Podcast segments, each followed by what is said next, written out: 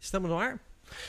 Olá pessoal, boa noite, boa noite a você internauta que está acompanhando o podcast do Agência da Notícia através aí do Facebook do Agência da Notícia e também através do, da nossa plataforma do YouTube. Lembrando que amanhã a gente estará disponibilizando em áudio através da nossa plataforma, nosso canal no Spotify. E também alguns cortes serão publicados aí eh, durante essa semana no TikTok, que é um dos canais que mais está crescendo aí é, no mundo inteiro nessa plataforma aí.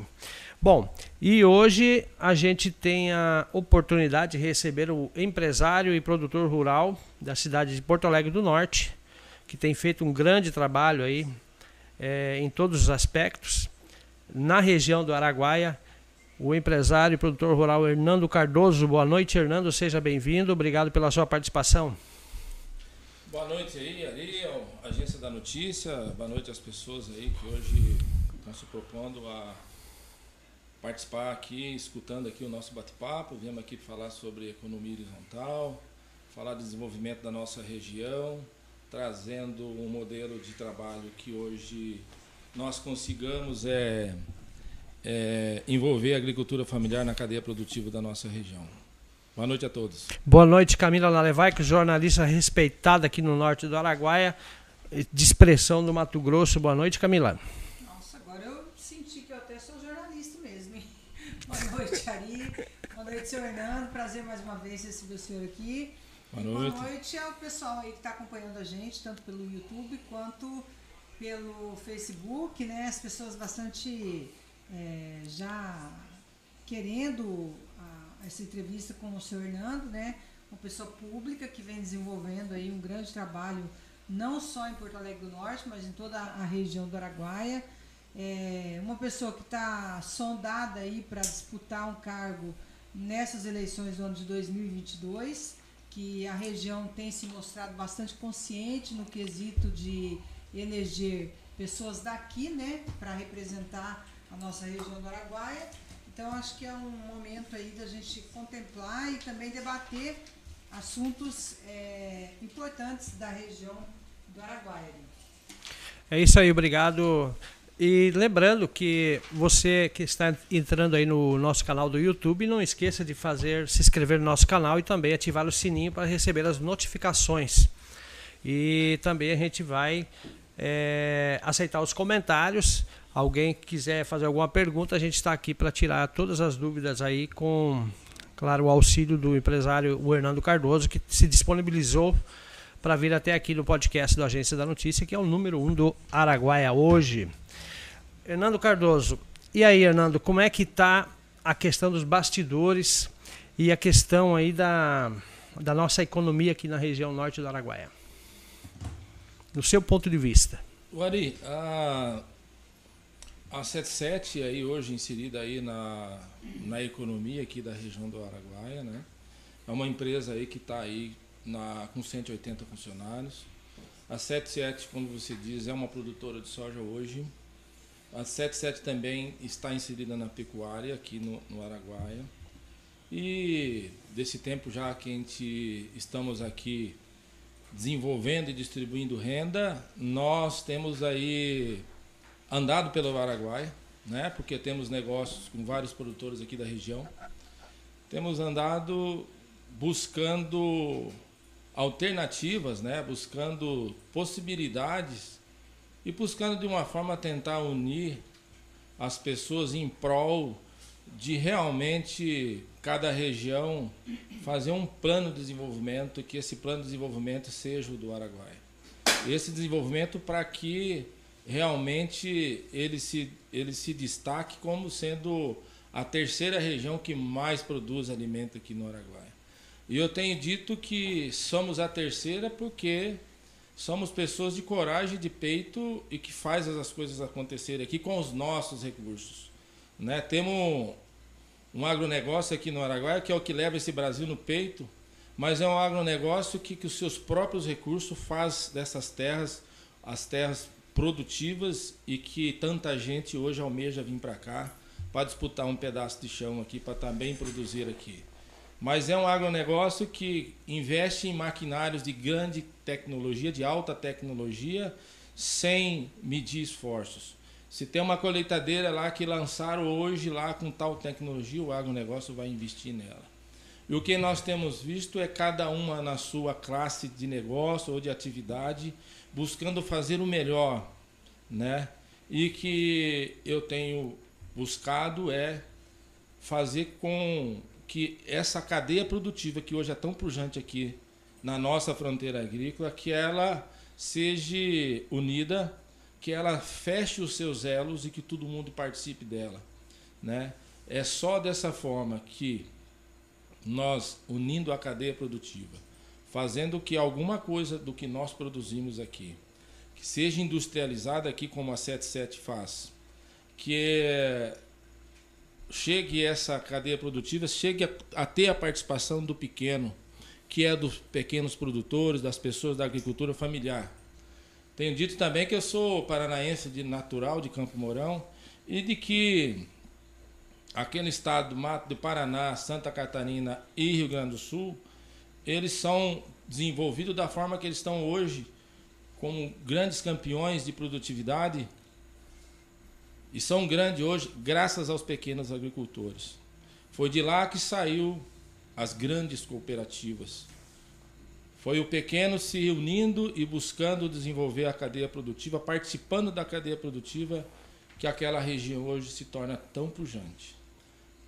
O que eu tenho trazido para cá é essa experiência, né, por ter participado desse desenvolvimento lá, é inserir a agricultura familiar na cadeia produtiva do Araguaia. É que eu, como a 77, né, já tiro, compro soja aqui na região Trago essa soja para dentro da minha empresa e transformo ela em farelo e óleo de soja. Esse farelo ele precisa de ficar 100% dele aqui no Araguaia, que ele abasteça as fábricas de rações do Araguaia, que essa fábrica de ração abasteça o aviário, que aqui não tem em grande escala, que abasteça uma suinicultura aqui no Araguaia, que abasteça a piscicultura, né? e que isso seja beneficiado aqui também. Né? Realmente. Tem que ser beneficiado aqui, que tenha aqui um frigorífico de, de, de, de aves, que tenha aqui um frigorífico para a suinicultura, para a piscicultura. Então é que um pouco dessa soja, um pouco desse milho se transforma em carne de frango, em carne de peixe, em carne de porco e se transforma em leite. Então é, é buscando essa filosofia que eu tenho andado aí na região do Araguaia falando sobre a economia horizontal. Economia horizontal é aquilo que se produz numa região, se transforma nela mesma e vai para o consumidor direto aqui. É só dessa forma que a economia realmente vai ser distribuída de forma igual e que todo mundo vai crescer. E só dessa forma que os investimentos que a gente tanto espera de governo, tanto estadual como municipal, ele realmente chega para nós. Que é só dessa forma a gente produzindo que essa classe, ou que seja política ou de desenvolvimento, venha trazer alguma coisa. O que nós vemos aqui no Araguaia são empresas andando, eh, cidades andando com as suas próprias pernas. É, pega um exemplo, cidades aí como Confresa, que todo dia tem gente nova chegando aqui, que são comércios que grande, né? É, que aqui o comércio é pujante, é grande, são é, empresários que aqui investem, são agricultores que aqui investem, né? e o que a gente vê é uma cidade andando com as suas próprias pernas, como Porto Alegre do Norte, como outras regiões que tem aí, de cidades que eu já conheço.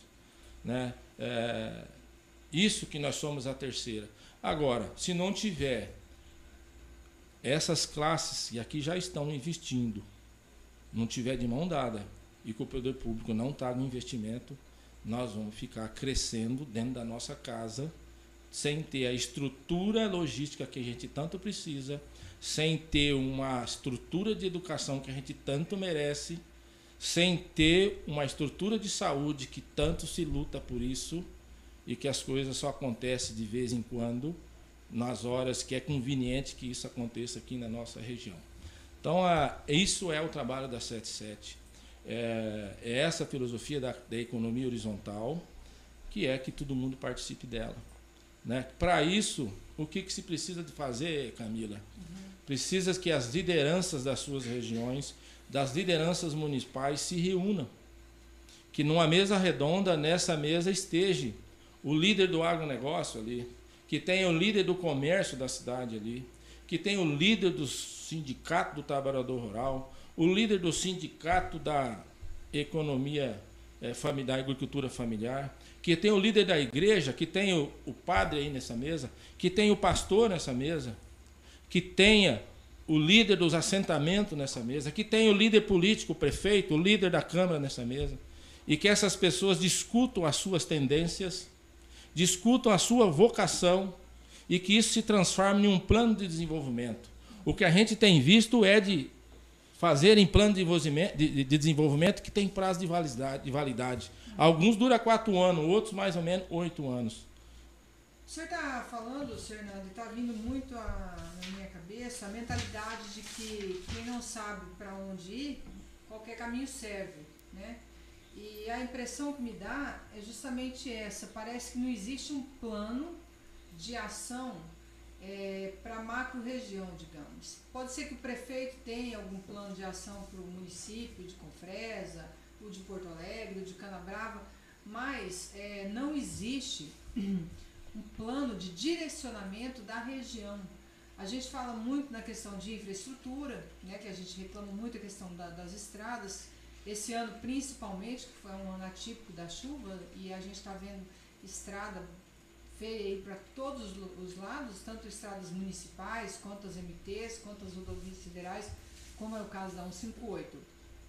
Mas o que o senhor está falando dessa mesa, me veio muito aqui também, um, num treinamento que eu estava agora recentemente, que seria uma mesa de conselho, do conselho, né, que a gente chama. E eu vi que o senhor estava desenhando ele para mim antes, e na mesa do conselho sentam 10 pessoas, e é justamente o número de pessoas que o senhor colocou nessa mesa aí. E eu achei muito interessante Tinha isso. que ser sete, né? É, eu achei muito interessante isso aí, porque aí nós íamos saber realmente qual é a nossa principal. É lógico, nossa principal vocação é o agronegócio, sem sombra de dúvida. Mas como é que a gente poderia potencializar isso né, para que todos realmente saiam ganhando com o agro? A potencialização disso, Camila, é cada um discutir, é, vendo a sua vocação no seu município. Por exemplo, a, nós temos a, qual que é, a, por exemplo, a, a maior bacia leiteira hoje do Araguaia? Confresa, né? Uhum. É, qual que é o maior produtor de peixe do Araguaia? Canarana, né? Quem é, Canarana, é, os mercados, os supermercados de Canarana compra peixe em Várzea Grande em Cuiabá, né? O maior produtor de peixe de, de, de Canarana é a Imagem e para a maior parte do peixe dele vai para onde? Para fora do estado. Então a gente está andando na contramão, em vez de a gente se unir, reunir, trazer tudo para dentro, nós não estamos fazendo isso. Eu conheço o maior produtor de peixe, Pirarucu do Araguaia, que é o Acácio lá de São Félix do Araguaia, que ele compra ração em, em Goiás. Goiás, né? E nessa época da chuva ele tem que fazer um estoque muito grande, porque os caminhões ficam enroscados na estrada, não chega aqui, o peixe dele emagrece e leva prejuízo. Isso quando não morre. Então, a, essa potencialização se vem através dessas lideranças de ver qual que é a sua vocação, qual que é a sua tendência. Você tem Luciário e São Félix, que às vezes é, é que alguém de dentro do Araguaia precisa de buscar desenvolver o turismo, um exemplo, nós buscar investir nisso, empresários investir nisso. Sim. A questão do, do que eu dou no exemplo aí do Acácio é que eu falei com ele, vamos nos dar as mãos, nós dois, vamos andar esse Araguaia dizendo, está aqui o que o cara que né, pode fazer a ração para o meu peixe. Está aqui o cara que tem uma maior produção de peixe. Quem é que tem coragem aqui dentro de desenvolver um frigorífico de peixe aqui? Né? Se não parecer ninguém com coragem, tudo bem. Vamos lá no cara de São Paulo que compra o peixe dele e mostrar para ele que ele ganha dinheiro se o peixe sair daqui pronto. Que tem potencial. Que tem potencial. A, 77, eu tenho falado ali, olha, a gente consome aí mais de 100 mil sacas de sacaria de ráfia por mês. R$ 3,20. Por que, que aqui no, na nossa região, Porto Alegre, Confresa, não tem uma fábrica de sacaria de ráfia? Quantas pessoas aqui no Araguaia não consomem sacaria de ráfia para ensacar alguma coisa? Uhum. É isso, é, é, essa potencialização se vem através da gente discutir o que precisamos para nos desenvolver, para poder trazer mais lucratividade, para que isso traga um aumento de produção, para isso aumente a sua empresa, né? E o dinheiro ficar aqui. Né? É, isso é economia horizontal. Não adianta nada trazer uma empresa aqui para o Araguaia, que é a filosofia de economia vertical. Nós temos sempre aí da gameleira. Eu trabalhei anos em usina de açúcar e álcool. Uhum. Aonde tem uma usina de açúcar e álcool, a cidade é um sertão. É, parece que a, não desenvolve, né? A cidade não se desenvolve. por que, que não se desenvolve? Porque é uma empresa que se instala ali somente por causa do salário e o suor daquelas pessoas. Se a pessoa precisa de comprar é, um, uma colheitadeira, precisa de comprar um pneu para o seu trator, ele vai comprar na fábrica. Ele não vai comprar no comércio daqui da nossa região. Sim. A 77, ela, o seu maior fornecedor de óleo diesel é o Berti, que eu pego no posto lá de, de, de, de, de, de, de Porto Alegre. Eu poderia muito bem colocar, um, um, um, pelo consumo que a gente tem, colocar uma distribuição lá dentro da minha empresa para poder baratear. Mas eu tenho que. E o pneu que eu compro, compro na revenda daqui de, de, de Confresa. Eu tenho lá vinte e tantos caminhões e que o maior patrimônio deles são pneu. Eu podia comprar uma carga de pneu, mas eu compro aqui. O lugar que o cara quer ganhar o dinheiro sozinho não vai para frente, não.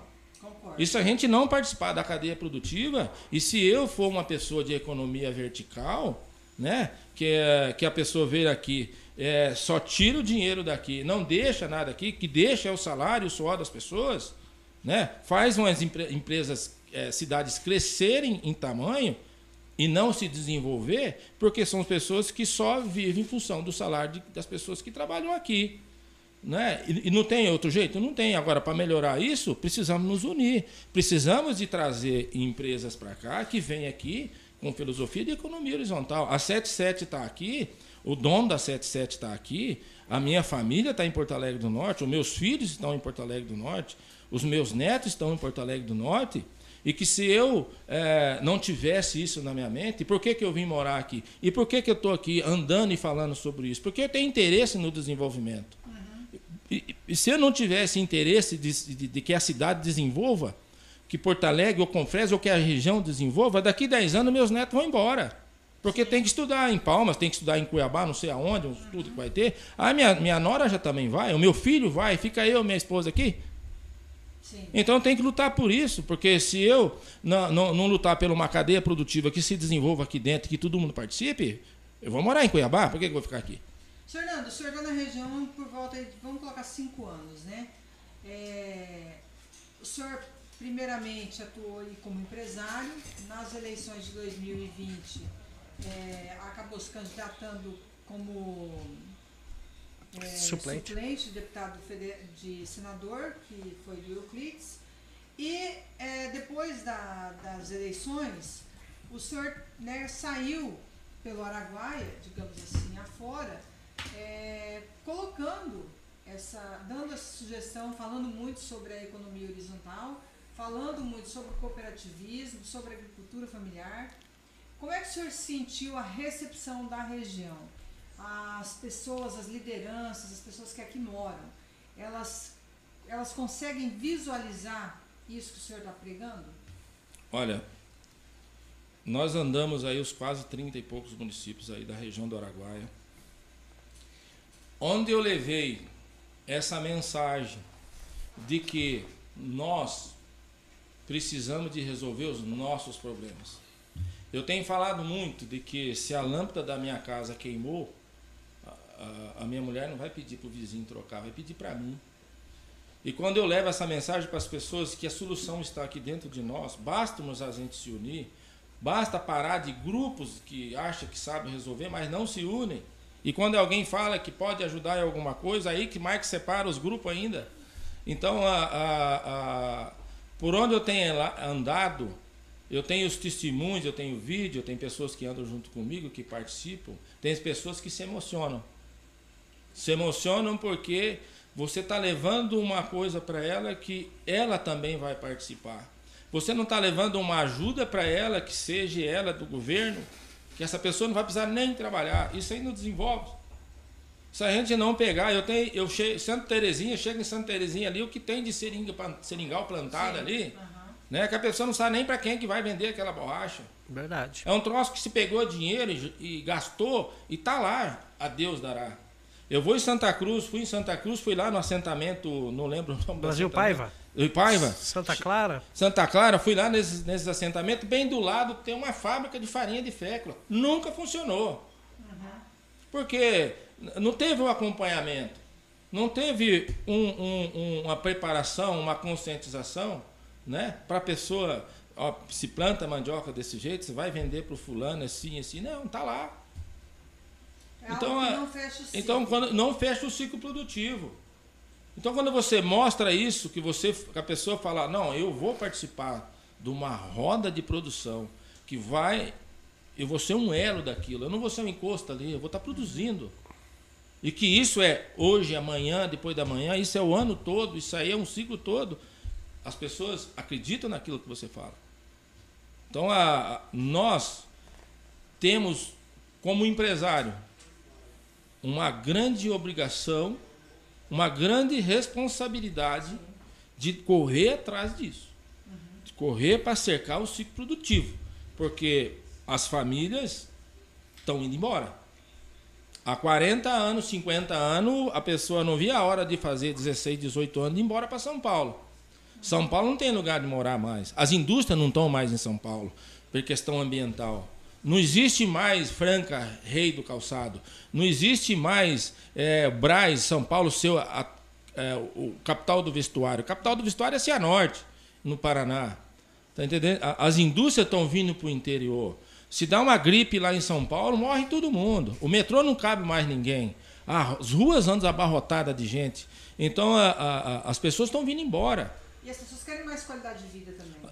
Além de precisar da qualidade de vida. Então está todo mundo indo embora. Está chegando numa região que não tem o que fazer. Então, se os empresários que estão aqui não se interessar em desenvolver sua região, fazendo o fechamento do ciclo produtivo, do ciclo econômico e do ciclo financeiro, vai virar uma cidade fantasma. Um monte de gente trabalhando, suando, e cada um trabalhando no açougue, recebendo seu salário para comprar o remédio na farmácia. O funcionário da farmácia recebe o salário para comprar a carne no açougue. Então fica todo mundo trabalhando em função do dinheiro do outro, do salário do outro.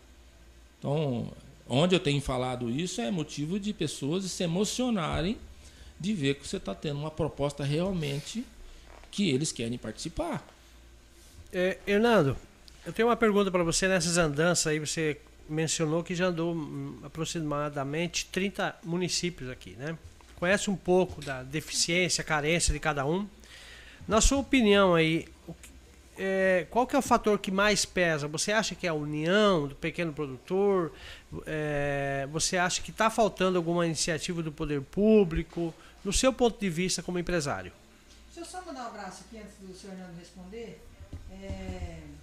O tá... Silvio César Coelho está com a gente aqui. Grande abraço ao Hernando Cardoso, grande empresário, visionário, é, economia horizontal, horizontal, futuro da região, né?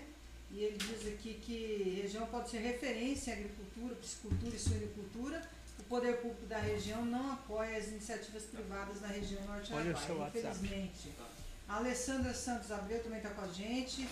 É, muito boa a explanação sobre uma, essa reflexão, né? Valeu. A Nalva Silva está acompanhando a gente. O Joel Góes Hipólito Lima. Boa noite, sou o Joel Góes de Barra do Garças. Estou acompanhando e apoiando o empresário Hernando Cardoso. O Prila está acompanhando aqui a gente também. O Elias Gomes de Sá Canarana, Canarana está acompanhando com a gente. Diz que está acompanhando de perto o processo da 77 Agro, né? Agroabres, aliás. E estamos de portas abertas para agroaves lá em Canarana. Depois, já já a gente vai falar sobre essa questão aí, tá todo mundo de olho. A Daniela Moreira está com os olhinhos esticados aqui assistindo a gente. O Cícero Gomes da Silva está perguntando se a 77 vai fechar. Calma, Cícero, calma que isso aí é, é mais pro final. Ela vai fechar o tempo. Ah, pode responder a pergunta do Ari aí, Fernando. Obrigado a todo mundo que está acompanhando a gente. Vamos dar joinha aí, gente. E também Eu quero- eu- compartilhar o link. Eu vou aproveitar aqui também e mandar um abraço. Estamos ao vivo no- através do canal do Facebook. O Wilson Moura, uma boa noite. Também Rodrigo Araújo, boa noite. A Iris Cristina Araújo, do Carmo, boa noite. Cláudia Rosa também mandou um boa noite. Por enquanto não tem nenhuma pergunta ainda. Mari, a- o grande fator disso é justamente a união. Né? Todas as classes empresariais, sociais, eh, de trabalhadores ou de produção, eh, todas elas têm problemas para serem resolvidos e é só através dessa união e cada um conhecendo o seu. Às vezes a solução do meu problema está com o meu companheiro vizinho de negócio, né? É, estamos aí é, em Porto Alegre do Norte. Nós temos lá uma empresa nova que chegou, que se chama Unigel, né? Estava em fase de construção, a sua soja chegou ao ponto de colheita, a sua balança não estava pronta, né? Procurou a 77, prontamente a 77 atendeu, né? É, que sempre às vezes acontecia isso e, e, e cobravam-se de fazer isso, a 77 estendeu a mão, ajudou, não cobrou nada, porque é um potencial parceiro de negócio de grãos, né? porque o negócio deles é grãos, é, é dessa forma, a gente se unir, né? a gente se ajudar. A gente precisa de conhecer a região nossa, a nossa cidade, o que se faz ali e o que se precisa para melhorar. É só através da união. Né? A gente se unindo aqui, todas essas sete, dez cadeiras que tem aí, com todas essas lideranças que eu apontei aqui, hora que o poder público vê essa união, não tem como ele não sentar nessa cadeira também. Né? Ele vai sentar e vai seguir aquilo que esse grupo de liderança, que é o que faz esse Brasil andar, né? Não tem como a gente fazer nada sem ter a política envolvida, mas se tem uma, as lideranças da sua região imbuída de desenvolver economicamente sua região, o poder público certamente vai dançar a mesma música. Verdade. Camila, fica à vontade. O Rogério Leite colocou aqui, ó, o frigorífico de aves seria uma saída para a agricultura familiar, pois como a baixa do preço do leite e chegada da soja, a agricultura familiar vai ficar em baixa na região. Estaria, é, afetará, né, a economia local. Eu ia falar justamente isso, sobre essa questão do, do preço do leite, né, que é, recentemente aí os produtores fizeram um manifesto em Vila Rica, em Confresa, né, sobre essa questão do, do preço do leite. Então, eu acho que a gente tem que criar formas de, de, de se ter é, uma agricultura familiar mais consistente, digamos assim, né. Fernando? É, a agricultura familiar ela é o grande elo, o maior, a- um- é uma alavanca, né? Porque 70% do que a gente consome nessa mesa vem da agricultura familiar. E se a gente não envolver eles, não tem para onde a gente correr. Tá aí o processo, aí, esse problema do leite que teve aí essa semana passada.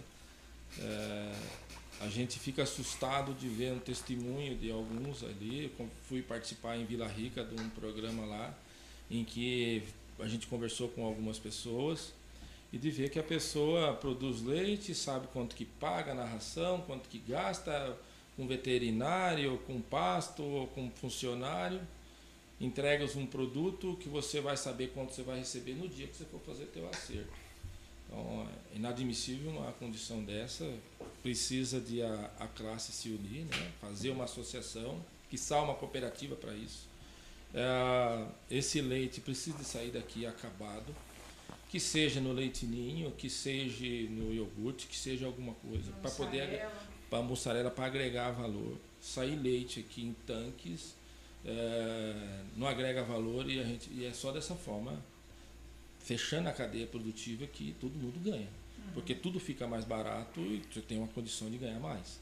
Né? Não é tudo crescendo e tudo ficando caro que você acha que você vai ganhar. Porque, ah, não tá. a Soja tá tanto, mas e o óleo diesel está quanto? É, Né? Tudo aumentou, Tudo né? aumentou. Então, pneu aumentou, óleo diesel aumentou, então é, é complicado. Então, eu sou, quando eu vejo um setor passando por dificuldade, primeira coisa é você buscar ajudar, se unir junto a ele, conhecer seus problemas e de uma forma unir a cadeia toda e trazer. Então, aqui no Araguaia, uh, tudo que você vir fazer aqui, você vai ter um resultado financeiro excelente. Né? Tudo que você fizer aqui, você vai fazer. Eu tenho falado uhum. isso, eu participei dessa Dinetec. Né? Não tem. Uhum. Uh, uh, eu sou uma pessoa que, que que não que esse Porto Alegre já foi falado tanto nessa Dinetec, por tanto que eu andei, né? Pessoas vindo aqui para conhecer o meu negócio, para conhecer a empresa, conhecer projetos e nada disso se fala sem falar na união. Nada disso se fala se a gente não descobrir qual é a nossa tendência. Nada aqui se vai fazer se a gente não conhecer qual que é o nosso projeto de desenvolvimento.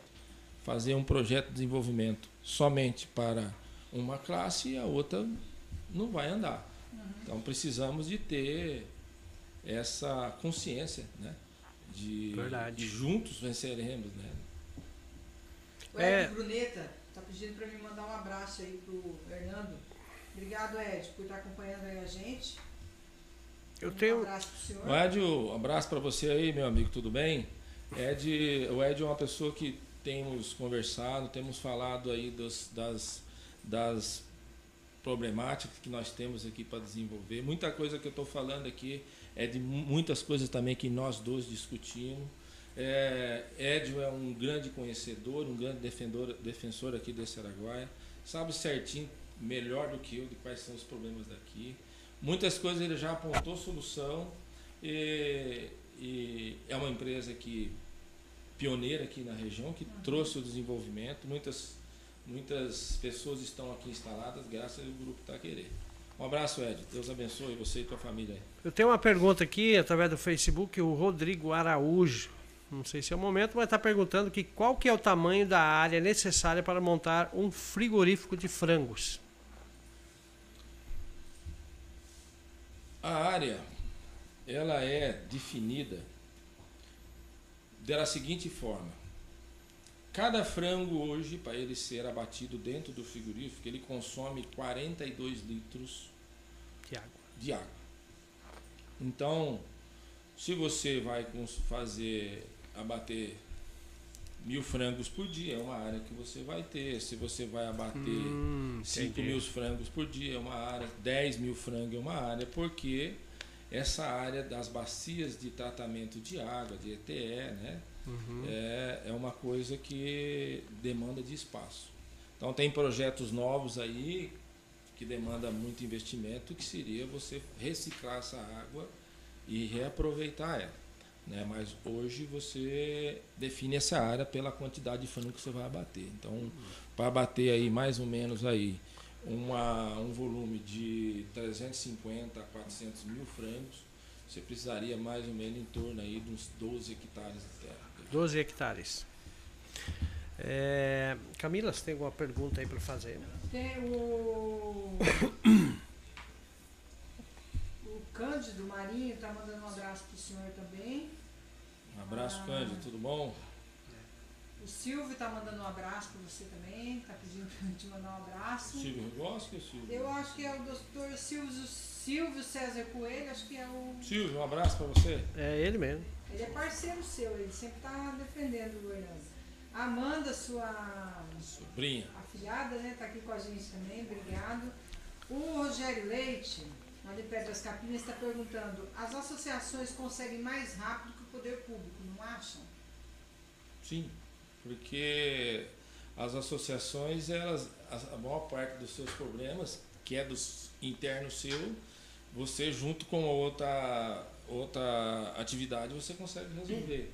Tem uma associação não consegue fazer uma 58, uma 158, né? Mas se ela se desenvolver, a cadeia produtiva se desenvolver, isso é obrigado não tem como não vir mais. Uhum. Né? Se a, a, a, a, associação dos produtores de leite se reunir, né? empresas vêm para cá para poder se ver essa união. Verdade. Porque talvez uma empresa não vem para cá, porque uma empresa grande é, eu tive esse problema quando eu vim para cá, né? Porque eu peguei uma empresa que fazia cinco anos que estava parada. Então, os seus clientes foram comprar em outras indústrias. Uhum.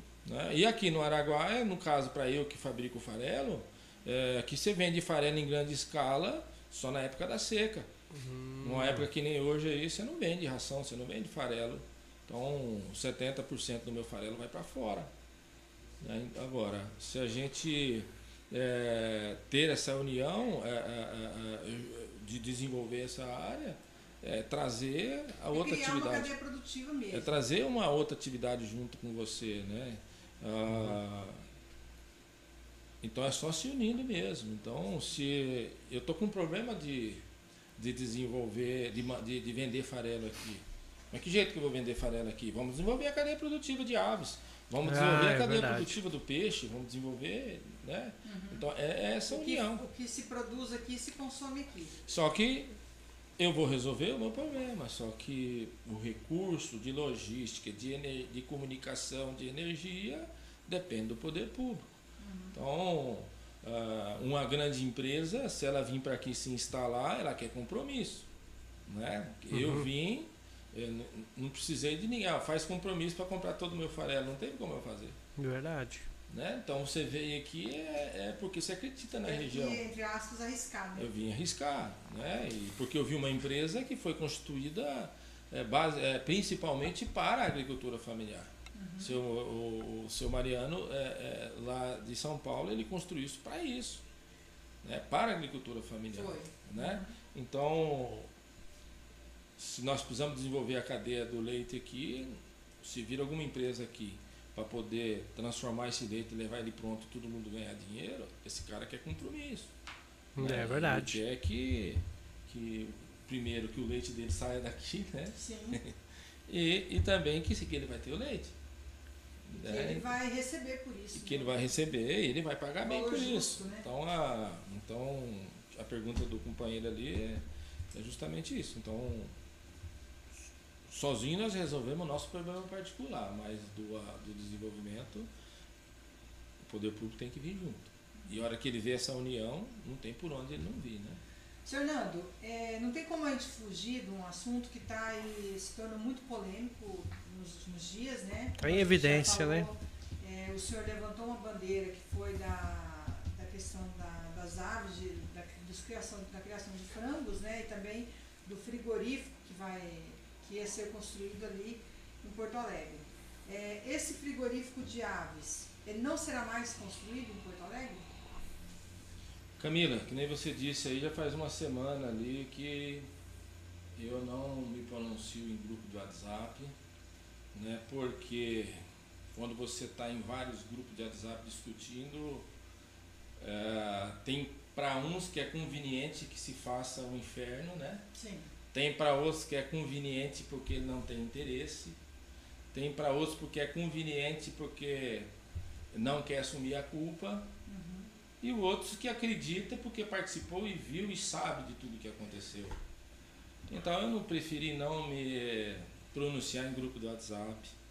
Estou aqui hoje falando, né? E hoje eu recebi na minha empresa é, mais ou menos umas 120 famílias Aham. que vieram na minha empresa justamente porque estão espantadas, assustadas, porque eu tenho lá hoje 700 famílias inscritas nesse projeto. 700 famílias, nós estamos falando em mais ou menos mais de 2 mil pessoas interessadas nesse projeto. O que eu vejo é E o projeto inicial seria para quantas famílias, senhor Nando? Em Porto Alegre do Norte, 120 famílias, 150 famílias, inicial. Que seria os primeiros 40 dias, né? Primeiro ciclo, né? Certo. Então, eu vi aí no, em dezembro aí que foi feito uma documentação, estou falando de uma licitação, e eu li essa licitação com bastante cuidado, coisa que eu defendi que fosse feita. Né? Em momento algum, na minha nota pública que eu fiz, eu disse que eu não queria participar da licitação porque eu achava que não cabia licitação, tinha que doar um terreno diretamente para essa empresa. O que se viu num grupo do WhatsApp foi pessoas se defendendo e se justificando, mas não viu que nessa nota explicativa eu deixo bem claro, bem claro, que eu não quero participar porque eu vi coisas ilícitas e desleal. De qual forma? E as pessoas, ao invés de procurar 77, ou até mesmo pelo WhatsApp, e falar para 77, ô oh, 77, o que, que é que você está vendo de desleal nessa licitação? Porque eu já dava uma resposta e acabava com esse blá blá blá que eles estão fazendo aí. Uhum. Tá certo? Pessoas por interesses, porque às vezes tem o interesse de onde ele está de defender a posição dele. Então acabava, que eu já dava uma resposta fácil que nem vou dar aqui, e tudo que eu falo é com base em documentos, né? Mas acontece é isso, Camila, é pessoas que não tiverem interesse de procurar 77 e perguntar por que, que ela acha desleal? Porque esse é o motivo que eu não quero participar. Há um tempo atrás foi feita uma reunião aí na Câmara de Vereadores. Foi o ano passado? Ano passado. É, Camila. Foi março do ano passado. Março. Ano passado. E aí, ficou acordado o que nessa reunião exatamente? Essa reunião foi para apresentar aquilo que eu falo em todas as regiões. Sim. Da economia horizontal, de falar de ser, fechar o ciclo produtivo. E o projeto de aves é o que fecha o ciclo produtivo e o principal insere a agricultura familiar nisso. Porque eu andei em Seraguaia e aqui a agricultura familiar pede socorro. Uhum. A agricultura familiar que não tem apoio. Está carente. Está carente, está aí projeto de seringal, está aí projeto de fecundaria, que se começaram e largaram tudo para trás, gastaram dinheiro público e não fizeram nada. Você está entendendo? Então, uh, esse é o que eu tenho falado. E foi o que eu fui mostrar na Câmara de Vereadores. Está lá em ata registrado, escrito isso. Uhum. Né? Tá num vídeo hoje que você mesmo aí Sim, fez a entrevista. Mas as pessoas acham que justificar, ah, tá vendo lá? Então começaram a me taxar por que eu sou uma pessoa que não quero participar da licitação porque eu, eu quero que me dê o terreno, né? É isso que estão pregando, né? E até mesmo o prefeito vem falar, não, ele está com medo de participar, porque o concorrente dele, ele já sabe que tem um concorrente, tem mais funcionário que eu, ele já sabe que o cara tem mais funcionário que eu e sabe quantos funcionários eu vou empregar. Uhum. E como as outras coisas que eu vou mostrar aqui. Então, é, todo mundo se apegou nisso. Ou fizeram-se de, de mal entendido, por conveniência, não viram lá que eu escrevi em bom tom não vou participar porque é uma concorrência que não é lícita. Não é leal. E ainda recebo uma nota ainda da prefeitura dizendo que a administração pública direta ou indireta, que é um artigo 37, não sei de onde que é, de qualquer poderes da União, dos estados, do Distrito Federal e do município, obedecerá ao princípio da legalidade, o princípio da impessoalidade, da moralidade e da publicidade e aí fala outro artigo que é das leis de licitação, que ressalvados os casos específicos na legislação, as obras, o serviço, as compras, as alienações serão contratadas mediante processo licitatório público, que assegure igualmente que assegure igualdade de condições a todos os concorrentes. Então eu não vi esse princípio. Eu não vi legal. Por que o senhor não viu esse princípio, senhor não? Porque Hoje, o prefeito municipal, vou ler aqui as palavras dele, uhum. e os ouvintes que estejam acompanhando, porque esse áudio ele soltou em todos os grupos, então é público. Boa tarde a todos do grupo. Isso, gente, o prefeito falando, tá? O Daniel do Daniel do. Tá aí no grupo que todo mundo falou, que esse áudio eu escutei. Então eu descrevi ele para não ter que colocar o áudio do prefeito aqui. Eu vi. Certo. Boa tarde a todos do grupo. Eu acho que vocês estão me entendendo errado. Eu não tenho conhecimento detalhado do projeto. O detalhe do projeto, ele vai participar com ele na licitação, dentro de um envelope fechado e ninguém sabe o que ele vai colocar lá. Parabéns ao prefeito que eu acho que ele leu essa licitação como eu li. Por isso que eu decidi não participar. Depois ele faz um blá blá blá. Lá na frente ele fala: detalhes do projeto dele eu não sei.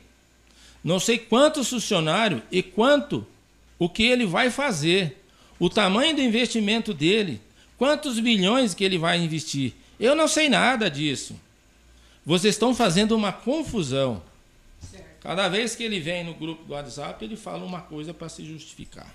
A primeira justificativa é ofender o empresário, que seria dizer, ante o exposto, o município sendo, sente muito e não poder direcionar a doação para a SET, que a SET nunca pediu nada para ele. Tá certo? Ele se comprometeu no dia dessa reunião da Câmara de Vereadores em doar o terreno lá para aquelas famílias para a construção de um frigorífico. E que essa, essa doação obrigatoriamente tinha que participar pela uma licitação. E que quem viu o vídeo que foi publicado hoje, viu que lá na minha entrevista eu também falei que, ia ser feita uma licitação. Uhum. E todos os meus cronogramas de atividade tá lá parados justamente da licitação. Porque o resto até aí tudo foi feito. Está lá um cronograma que eu fiz há um ano atrás, está lá, participar da licitação. Então, eu nunca quis que fizesse uma licitação, e nunca falei isso, e quem falar isso está mentindo, que eu falo assim, ó, eu quero que faça uma licitação só para mim. Eu quero que faça uma doação específica para mim. E eu comentei isso na época, em julho de 2020. Esse excelentíssimo doutor prefeito de Porto Alegre do Norte. Precisa de fazer uma licitação, prefeito. Porque eu sei, é do meu conhecimento, que foi cancelado todas as licitações que foi feito na, na região, inclusive a do terreno lá de, da JBS de Confresa. Eu sei disso. Não é um empresário que, que vai gastar milhões de reais para poder fazer um projeto desse, querer não seguir as regras e depois acontecer o que está acontecendo aí agora. O meu dinheiro, vou dizer de novo, é da iniciativa privada. A pessoa vem falar que eu tenho dinheiro para fazer, tenho. Agora não vem ficar dois anos desde 2020 segurando para chegar agora a fazer uma lei de uma folhinha só. Quase dois anos para fazer uma lei de uma folhinha só, queridos ouvintes. Dois anos. Isso é o comprometimento que ele fez lá com as pessoas no dia dessa reunião da Câmara de Vereadores. É a satisfação é ele que ele tinha que correr atrás dessas pessoas e explicar isso com, com através de documentação que o Hernando Cardoso está com medo de participar de uma licitação, porque a outra empresa é maior que eu, porque a outra empresa vai ter mais funcionário que eu. E aí hoje ele vem, acaba de se lascar com esse troço, de falar que ele que está tendo um engano mal entendido, que eu não tenho conhecimento detalhado do projeto. Por estar aqui, para vocês que estão ouvindo aqui, ó, está aqui quando eu fui participar do processo, quando eu fui ler o edital de licitação, que o seu prefeito, com muita excelência, ele explica aí na sua, no seu áudio, que eu vou ter, não, ele vai ter que colocar suas informações no envelope, gente, isso é secreto. Eu não sei o investimento dele. Eu não sei quanto que ele vai gastar. Tá tudo no áudio dele ali. Eu esperava isso para poder chegar aqui e mostrar. Porque eu não quero ficar pegando documento e colocando em grupo do WhatsApp.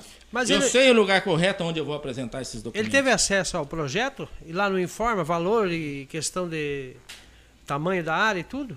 No processo de licitação, você, uh, uh, que foi feito em dezembro, é só nesse dia que ele fez, a prefeitura publicou o edital, é só nesse dia que os concorrentes vão tomar conhecimento de quais os requisitos, qual que é o seu plano de negócio para você ser vencedor do certame. É só nesse dia. Hum. E é só no dia 28 de 1 de 2022, que era, né? Que já passou, né? Que já passou, que ele conseguiu prorrogar de novo. É, às 9 horas que esse envelope vai ser aberto. É só nesse dia que as pessoas vão saber quem que é o concorrente. Não tem que prefeito estar envolvido nisso. É só nesse dia que abriu o envelope, vai ver quem que é o concorrente e as suas respostas, que muito bem ele explicou no seu áudio. Está muito bem explicado. E ele afirma, afirma com todas as palavras que ele não tem conhecimento disso.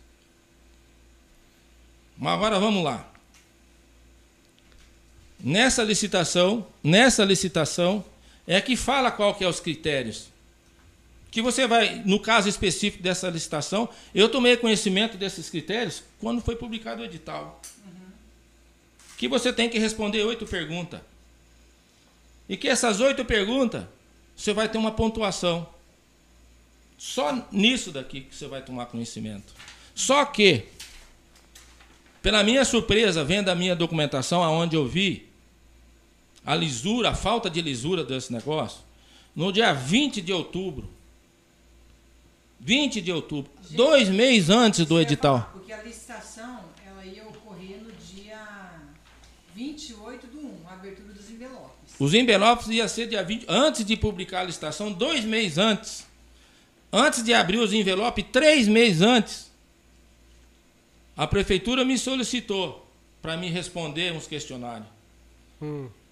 Você pode, ainda me solicitou pelo WhatsApp, que está aqui o WhatsApp. Uhum. Você pode me passar essas informações com relação ao empreendimento que vocês pretendem construir? Foi respondido esse, esse documento. Foi respondido esse documento. Foi através de e-mail que foi respondido esse documento. Que está aqui o e-mail com as informações do, sobre o projeto em anexo. Vimos por meio dessa formalizar a resposta, e esse e-mail foi do seu Osílio, que é meu funcionário, zootecnista responsável por isso, endereçado a, a D. Cerezine, da Gmail, acho que é o, o advogado.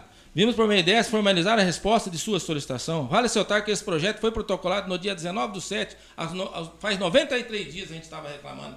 Dá tanta demora para esse negócio. Solicitamos nos manter informado por e-mail. A gente participou dessa reunião na Câmara de Vereadores que foi informado que ia ter uma licitação, que o prefeito fez esse compromisso com aquelas famílias, além de tudo, falou que ia fazer a terraplanagem dos aviários. Além de tudo, se comprometeu. Se está escrito lá. E está escrito e assinado, porque Câmara de Vereadores tem um livro ata lá. Está escrito e assinado esse negócio lá. Que está aqui a ata, aqui, por aqui do meio do meu papel. Mas aí, a SET se dispôs e se comprometeu a participar do processo licitatório. Sabia que ia ter um processo de licitação, que ia ser feita uma licitação para que empresas pudessem vir aqui em Porto Alegre do Norte fazer uma proposta secreta e num envelope para construir um frigorífico aqui. A 77 estava com consciência limpa que se viesse aqui essa dia e falasse que ia fazer uma empregar 500 famílias, que ia investir milhões, 5 milhões de reais, que ia fazer um frigorífico do, do última geração na nossa região, a SET saía de lá com o dever cumprido. Claro. Cumprido porque ela está com o seu objetivo, que é aquilo que ela vem falando na região, de fechar a cadeia produtiva e de colocar a agricultura familiar para poder fazer parte da economia da nossa região. Então, está aqui o e-mail, que é só olhar lá nos seus arquivos lá, esse e-mail aqui que foi enviado no dia 22 do 10 de 2021 às 10 horas e 59. Documento está lá na minha empresa à disposição, se alguém da prefeitura achar que perdeu esse negócio lá. Por se não bastasse isso, a empresa fez um ofício número 3 de 2021 de Porto Alegre do Norte, 25 de outubro, ao senhor Daniel do Lago, prefeito municipal de Porto Alegre do Norte. No dia 20, senhor Daniel, foi solicitado pelo senhor Douglas Cerezini, Departamento de Jurídico da Prefeitura, informações sobre o projeto de figurífico de aves. Seguem anexo à solicitação. Isso aqui, ó, tá protocolado aqui, assinado no dia 28 do 10 às 8 horas e 41 e está assinado pela senhora Fernanda Divina Soares, chefe de gabinete. Sua chefe de gabinete. E as perguntas e as informações que eles pediram, que, que eles pediram, que está respondida a todos. As perguntas que, que me perguntaram para 77 Tá aqui, ó. É importante ressaltar que essas perguntas foram feitas antes de publicar o edital de licitação, né? Isso, no dia 22, dia 20 de outubro de 2021. Uhum. A, a, publicação do edital foi feita em dezembro. Isso. A abertura dos envelopes ia ser dia 28 de janeiro. Então tá aqui ó, as perguntas que eles me fizeram. Geração de empregos diretos nos primeiros três anos. O que está escrito no, no, no edital de licitação? A primeira pergunta. Primeira pergunta. Geração de empregos diretos nos 10 anos contados início Então está aqui, então tá aqui, seu prefeito Daniel. Isso aqui foi entregue lá no seu gabinete para sua secretária. Está aqui. Que, você, que em outubro o seu advogado pediu. Está aqui, eu respondendo que eu vou empregar de 30 a 50 funcionários. Está aqui a pergunta de investimento em ativos fixos nos primeiros três anos. Isso aqui você não fala em reunião de apresentação de projeto na, na, no, no, no, município. Você não fala que nem você não sabe como que vai ser isso. Está aqui que eu respondi 8 milhões e 400. Está aqui, seu prefeito, que você disse que não sabe isso, que você não tem conhecimento disso. Tem sim, a prefeitura tem que estar tá protocolado, mandado via e-mail, tem um pedido do seu advogado e tem um, um protocolo feito lá. E a resposta está aqui: investimento na implantação da empresa, 11 milhões e 700. Está aqui, seu Daniel, o valor do meu capital social, que é uma das perguntas mais importantes, que mais gera ponto, que eu vou ter 200 mil reais de capital social. Isso você não fala numa reunião de entrega de projeto para ninguém, quando você vai apresentar um projeto para a agricultura familiar. Quem que interessa dela? A área a ser construída é de 1.383 metros. Eu respondi para vocês, senhor Daniel. Aqui está, o início das edificações vai ser de 90 dias depois da assinatura do contrato. Aqui está falado que o meu faturamento nos últimos, no, vai ser de 25 milhões de reais no primeiro ano, 26 milhões no, no, segundo e 26 no terceiro ano. Aqui também que o início das atividades contado da assinatura do contrato é de 12 meses. Isso, seu Daniel, é as perguntas que o senhor fala que não sabe. É isso que você fala que, que não tem um entendimento. É isso que você diz que está tendo um mal entendido. Não está tendo mal entendido, não, seu Daniel. Seja um pouco mais de transparente. Ou tua prefeitura é uma bagunça que esse chefe de gabinete está mentindo para você que o teu advogado te traiu. Está aqui. Vocês sabem sim. Tudo aquilo que eu vou escrever no envelope, vocês por falta de lisura e transparente, pediram para o meu funcionário no dia 20 de outubro de 2021. Isso não tem lisura, isso, essa licitação é uma fraude. E você, para assumir isso tudo, você foi lá e mandou cancelar a licitação, prejudicando até outra empresa que queria construir não sei o que lá. Então, está bem claro aqui para quem quiser ver, tem documento assinado que prova a, a má conduta que teve que prova o que você fez com 700 famílias, que você deixou a Deus dará que um sonho que eles tinham e que a 77 não pode ser igual a você, mandar tudo a merda e falar que deixa para lá que eu vou fazer uma, uma licitação e colocar um monte de empresinha que tem um monte de gente interessada. Interessada tem sim. Mais de 15 prefeitos me procuraram aqui na minha empresa. Mais de 15 prefeitos. Amanhã tem mais um, depois da manhã tem mais dois. Interessado em desenvolver esse projeto. Então, o bonito dessa história é você, esse resto desses prefeitos são tudo errado e não sabem fazer uma, uma um, um projeto, desenvolver agricultura familiar. Você deixou essas pessoas de sem amparo. Você prometeu e não cumpriu. Você nunca prometeu nada para 77. Você prometeu foi para aquelas famílias lá que hoje estão aí assustadas e desesperadas, achando que a 77 vai fazer a mesma coisa que você fez. Cancelar a licitação, prejudicando a outra empresa que disse que vai fazer não sei o quê, que é só você que sabe. Agora, a pessoa que vai lá participar disso sabe que a 77 vai gastar 17, 11 milhões de reais. Sabe que a 77 tem um capital de 200 mil reais, que isso já se tornou público. Mas eu coloquei isso na minha nota explicativa. Mas não tiveram a decência de procurar a minha empresa e pedir esclarecimento por que, que eu estou achando que isso aí não tem lealdade. Não fizeram isso, senhor prefeito. É isso que a gente precisa, é de parar de achar que grupo político é dono da cidade. Quem é dono da cidade é a população que está aí, que paga os seus impostos, os trabalhadores que estão aí, que acreditam aqui na região. Essas famílias estão aí, acreditavam em você que você ia dar o apoio necessário, conforme você falou nesse vídeo que foi apresentado hoje. Mas você veio de enxergar isso que o vídeo é para demonstrar o seu compromisso que você fez. Você foi atacar, tá vendo lá? Eu sou podido, eu sou bonitinho. Mandei fazer uma licitação.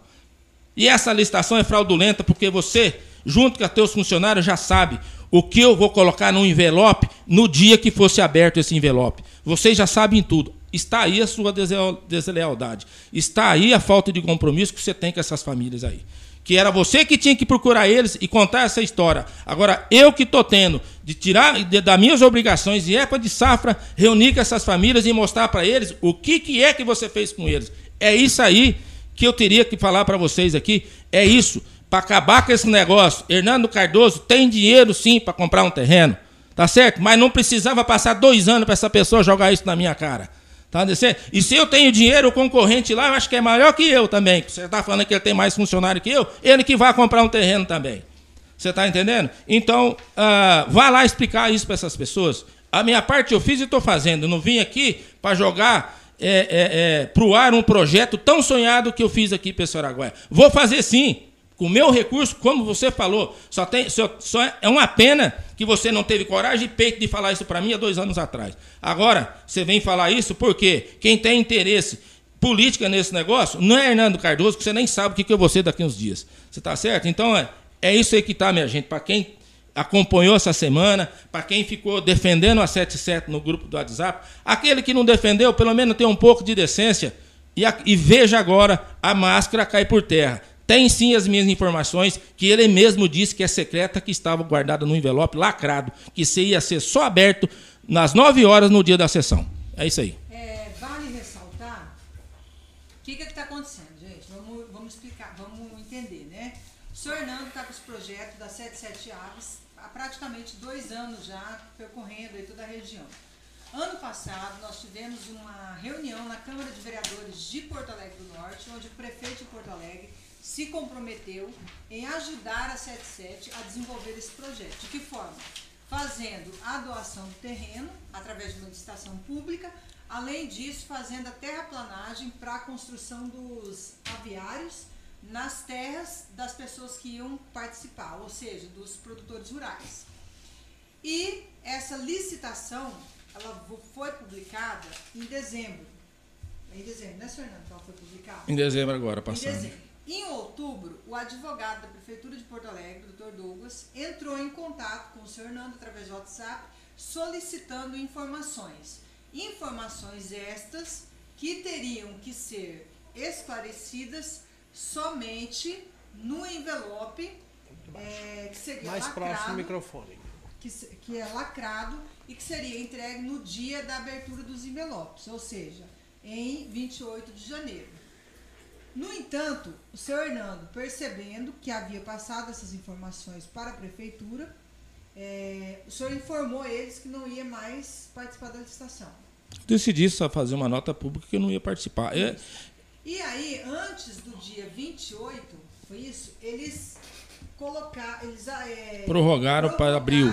Para abril a licitação. Então, veja bem, eles abriram a licitação para ser abertos os envelopes dia 28 de, janeiro desse ano, de 2022.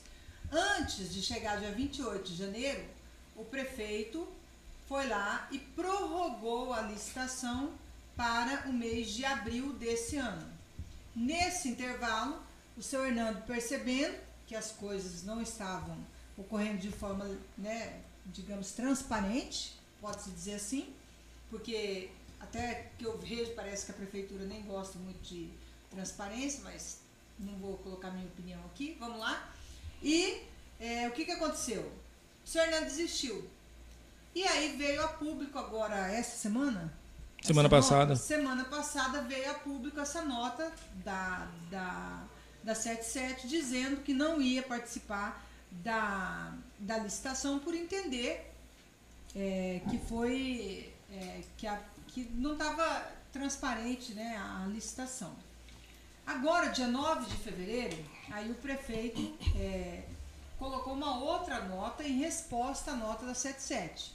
E aqui, para terminar a nota, eu achei até muito hostilizando até de certa forma, né? Ele, ele diz assim: ante o exposto, o município sente muito em não poder direcionar a doação a 77 agroindustrial. Manifesta ainda profundo pesar, isso ele afirmando, em saber que uma grande empresa dessa magnitude depende do poder público para instalar seu empreendimento no município.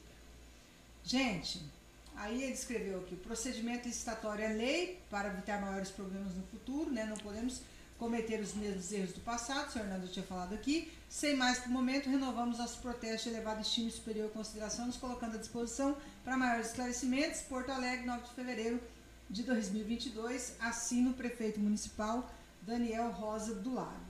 Quer dizer, além de dizer que o senhor estava reclamando porque ele não não estava direcionando a doação do terreno ao senhor, ainda manifesta aqui que o senhor não tem é, condições de instalar a empresa, né?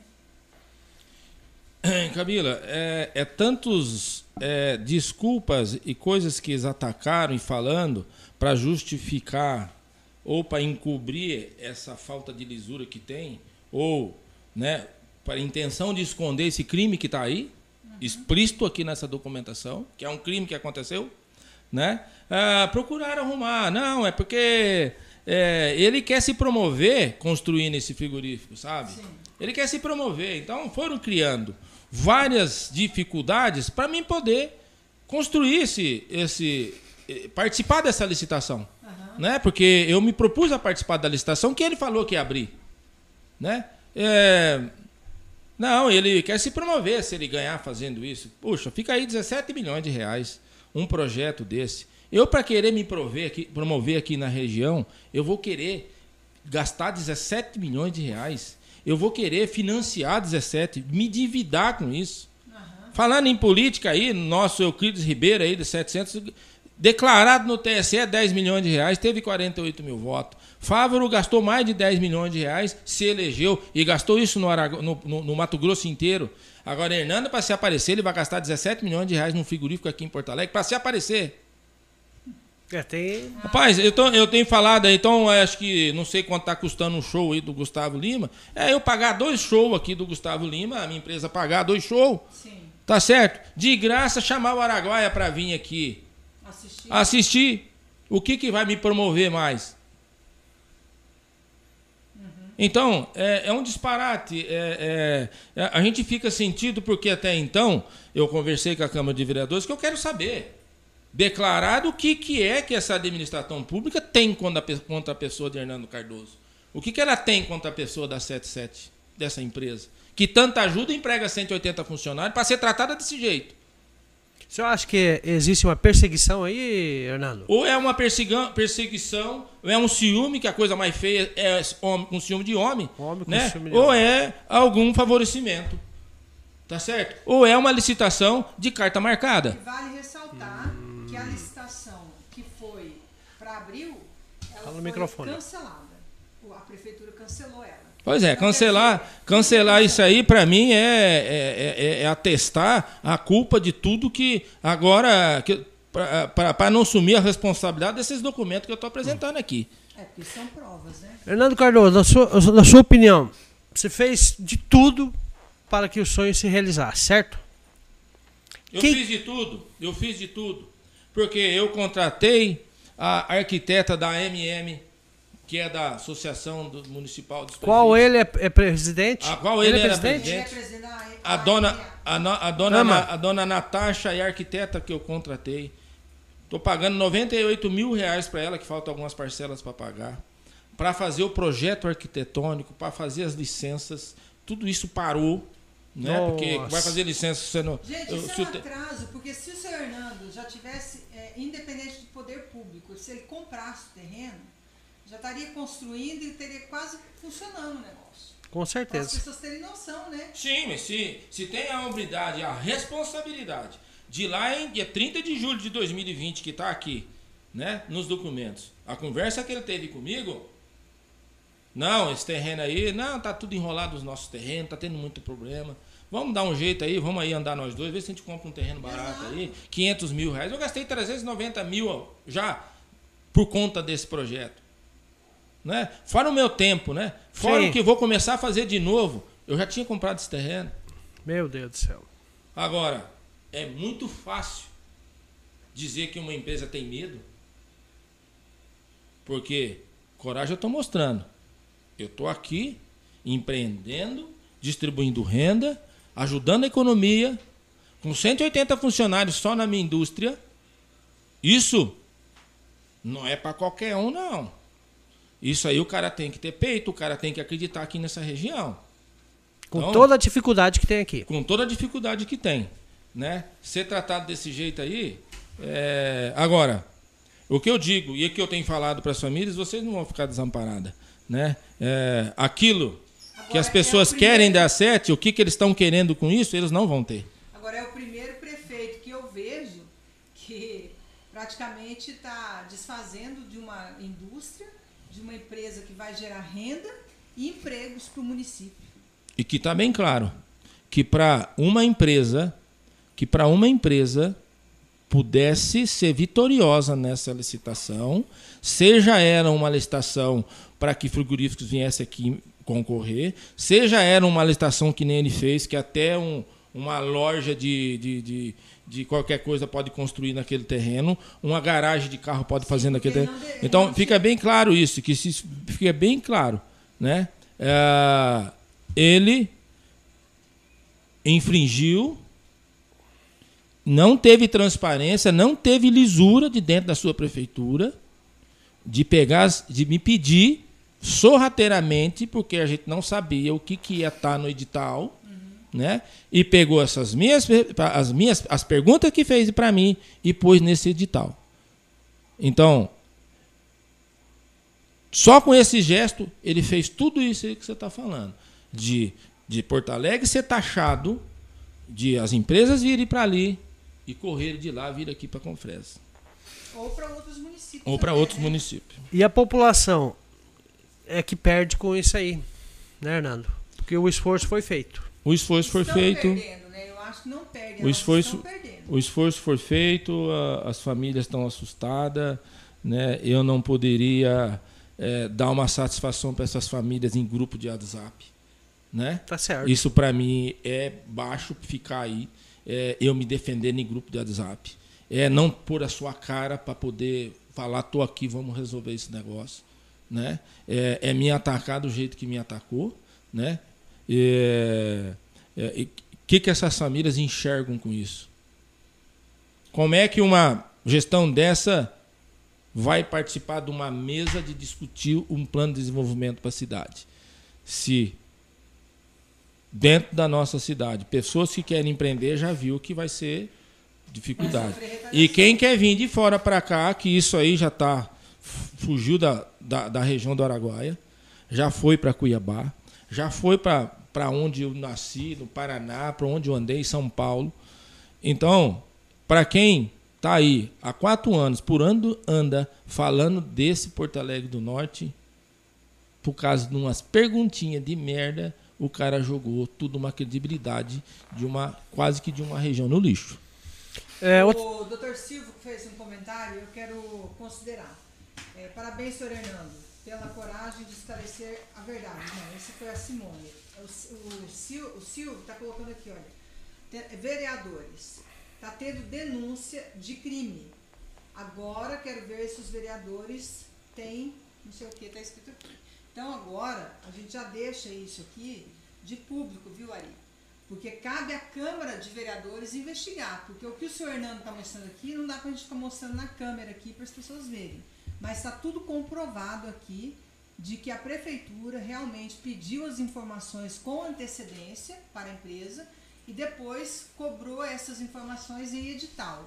Ou seja, é óbvio que essas informações, caso alguém da prefeitura tivesse interesse de passar para o concorrente, estariam lá expostas, né? onde deveriam estar somente no edital.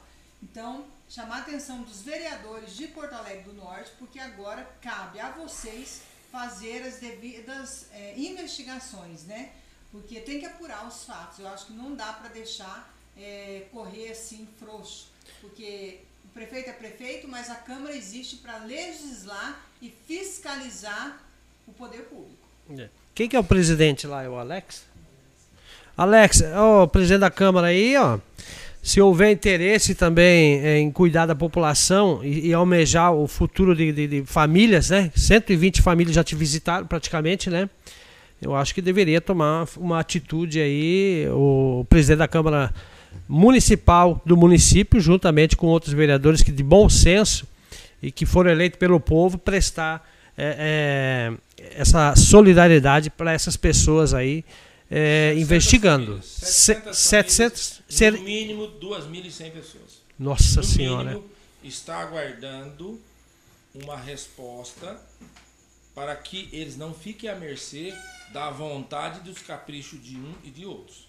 É... Essa é só as famílias, fora os munícipes que moram dentro de Porto Alegre do Norte, que não são pessoas que estavam participando, querendo participar do projeto, que também precisa de uma resposta. Fernando, quanto que esse projeto ia viabilizar financeiramente ali no município de Porto Alegre, ia fazer girar economicamente falando? 27 milhões de reais por mês, por ano. Por ano. O Elton Costa está colocando aqui um posicionamento. Um cancelamento dessa licitação nessa altura é fazer saber que algo grave foi cometido. Senhores vereadores, vamos ver, vamos ver quem vai complementar em defender a agricultura familiar e os seus eleitores. Eu também tenho aqui a, a Cláudia Rosa de Souza, falou que é uma excelente iniciativa, seu Hernando, empresário visionário, que não mede esforços em prol do Araguaia. É, também tem aqui um homem, é, o Romão Escobar da Rosa, também falou que é um homem visionário que enxerga os gargalos do Araguaia. A Eliane Lopes, o seu Hernando, estamos aqui em Canarana em apoio aos seus projetos. Canarana está disponibilizando lá para que o senhor leve o projeto para outra cidade. Então, existem vários municípios nos bastidores que têm interesse nesse projeto seu. Agora, o que não cabe na, na, na, na consciência da, da população a coisa tudo certo para acontecer em Porto Alegre, a maioria das empresas vem para Confresa, vai para outros municípios e a hora que alguém quer empreender e gerar emprego, há, uma, há, há um empecilho, uma perseguição política, é isso que nós, que nós não podemos aceitar mais isso aí. É inadmissível, né? É, a, a, Parece que a gente está vivendo um coronalismo. Esse frigorífico hoje teve lá o, um cacique lá da aldeia lá do Xingu, é, que eu disse para ele que eu disse para ele assim que esses aviários iriam atingir segura um raio de 200 quilômetros partindo de Porto Alegre do Norte. Então, é, muitas empresas seriam atendidas num passo de conforme a escala de consumo e de venda, isso ia crescer, uhum. vai crescer bastante. A palavra de conforto é que a 77 não foge aos seus compromissos. Ela continua agora buscando aí é, um local para poder fazer isso, né? É, baixar essa poeira porque a 77 já estava em processo é, de isso esse projeto foi para a mesa examinadora de uma instituição financeira de uma, uma rede bancária do Banco do Brasil que foi para fora que tem uma mesa que examina isso. Para esse projeto chegar nessa mesa é demorado né? E só estava faltando os dados de, de, de algumas coisas. E como é, a gente não vai participar disso, porque eu acho uma cachorrada a gente participar de um processo que não tem lisura, eu não comungo com esse tipo de coisa, né? Então vai ter um delay aí, aí de uns três, quatro meses até eu definir esse local, porque eu já tinha feito já uma pré-consulta de licenças, porque eu já tinha consultado ideia, porque eu já tinha feito visita em loco aqui na região, os estudos que foram feitos. Né? Ah, que nem eu disse, eu, eu, já gastei mais de 390 mil com esse projeto. Não é dinheiro pouco não. de se, por causa de birra, fazer esse tipo de coisa. Mas a 77 continua. Uhum. Continua. E o que eu pedi para os vereadores que compareceram na minha empresa para poder saberem o que tinha acontecido, né? Uhum. Chegaram de lá escutaram e viram a documentação, saíram com os olhos arregalados, com os cabelos arrepiados, né, daquilo que eles viram, e, e vamos é, esperar é, essas análises que a gente vai fazer de local aqui em Porto Alegre do Norte, aonde que eu possa fazer isso, certo. e a gente começar todo esse processo para começar a fazer. Então tem esse delay aí e e a gente, em resposta lá, o, o rapaz do Xingu, né, que vai, frigorífico estando montado, vai atingir um raio de 200 quilômetros, então chega até ele, os aviários, né, que é, que é, é, é economicamente viável. viável você andar essa distância para levar a ração e trazer o frango. É, Vamos começar todo esse processo de novo, de vai ter que entrar esse projeto de novo para a mesa examinadora. Então imagina que lá tenha tantos processos, não tem preferência de ninguém, então vai entrar na fila de novo. Eu tenho mais, mais para concluir aqui. agradecer aqui o Alex Gomes Ferreira, presidente da Câmara de Porto Alegre, que está aqui acompanhando a gente pelo YouTube. Inclusive, Alex, você podia deixar aí é, já nos comentários o que, que a Câmara Municipal de Vereadores de Porto Alegre vai fazer a respeito dessas denúncias que a gente está passando aqui ao vivo com o senhor Hernando Cardoso, que é o proprietário da 77. Bom, eu também quero aproveitar o ensejo aqui, ó. É, o Rodrigo Araújo está falando assim, qual que é o problema da empresa comprar um terreno, já que não deu certo a licitação? Segunda pergunta, do Tiago Bittencourt. Quem perde é a população de Porto Alegre do Norte. E também tem mais aqui, a Cláudia Rosa de Souza falou assim que está faltando, faltou ou falta iniciativa por parte do poder público perseguição política. Qual que é a sua resposta sobre o rapaz que perguntou sobre a compra do terreno? Eu vou repetir. Uh, nós participamos de uma reunião na Câmara de Vereadores, onde a 77 participou em toda a região do Araguaia, levando o projeto de economia, economia horizontal, de que a gente tem que desenvolver atividades aqui no Araguaia para que chegue até a agricultura familiar fazer parte desse processo econômico que está inserida no desenvolvimento da nossa região. E com isso, nessa reunião, o seu prefeito colocou à disposição de apoiar, está aí no vídeo. É isso que eu queria que as pessoas enxergassem essa visão, o comprometimento que ele fez não era para falar, ah, não, olha aí, eu falei que tinha que fazer uma licitação, que eu não sou contra. Né? Sou contra a forma que foi feito, a, a, a, a deslealdade que tem aí. Né? Então, a, se lá naquela época tivesse falado para mim, eu já tinha comprado esse terreno e hum, feito. Entendi. Dinheiro a empresa tem para poder fazer entendi, isso. Né? Entendi. Então, a, não tem problema nenhum de fazer. O problema é que a gente estou aqui pregando para todo mundo que a, a nossa filosofia como 77, da cultura que a gente tem, para a gente resolver os nossos problemas, temos que reunir as lideranças. Uhum. Para poder fazer parte disso. Não é um projeto para fazer para me chamar de meu, não. É um projeto que é para o Araguaia. Então, a, a, a, era isso que a gente queria. Que uhum. o poder público estivesse junto, que ele que se propôs a estar junto. Uhum. Ele que se ofereceu a estar junto fazendo a doação do terreno, participando, mesmo que tivesse e, e, participando de uma licitação e que ele ia dar esses terrenos. Então agora só falta ele falar que não vai dar o terreno para a terraplanagem do, dos, dos, dos, dos, dos aviários. Você está entendendo? Então só falta ele falar assim, não, ele tem dinheiro, ele faz a terraplanagem lá para os para os produtores na propriedade dele. Só falta ele falar isso para mim agora, entendeu? Então, ouvinte, é, não tem problema nenhum. É só comprar isso. Só que foram jogar na minha cara dois anos depois. Se eu tivesse acho... falado isso, eu já tinha feito isso há dois anos atrás. Se você é uma das pessoas que vai criar o, o, o frango, você já estava comendo frango assado aí no mercado da, da, da agricultura familiar aqui no Araguaia. Realmente a agricultura familiar precisa ser movimentada. Bom, Camila, você tem mais alguma observação para fazer aí? Vai. É, não, eu acho que tem que, como eu disse, né, a questão da, da Câmara, eu acho que essa ficou aqui a principal é, a gravidade agora demonstrado pelo senhor Hernando aqui com as denúncias, né? Como eu, eu vou repetir, acho que o Alex está aí, ele pode se defender ou pelo menos dizer o que, que a Câmara Municipal vai fazer, já que mais uma vez eu quero afirmar, a Câmara de Vereadores de uma cidade ela é feita para é, legislar e também fiscalizar o poder público, né? Então eu acho que chegou a hora agora dos vereadores realmente pesquisarem a fundo qual foi o objetivo de requerer essas informações é, antes de colocar o edital de licitação é, público, né?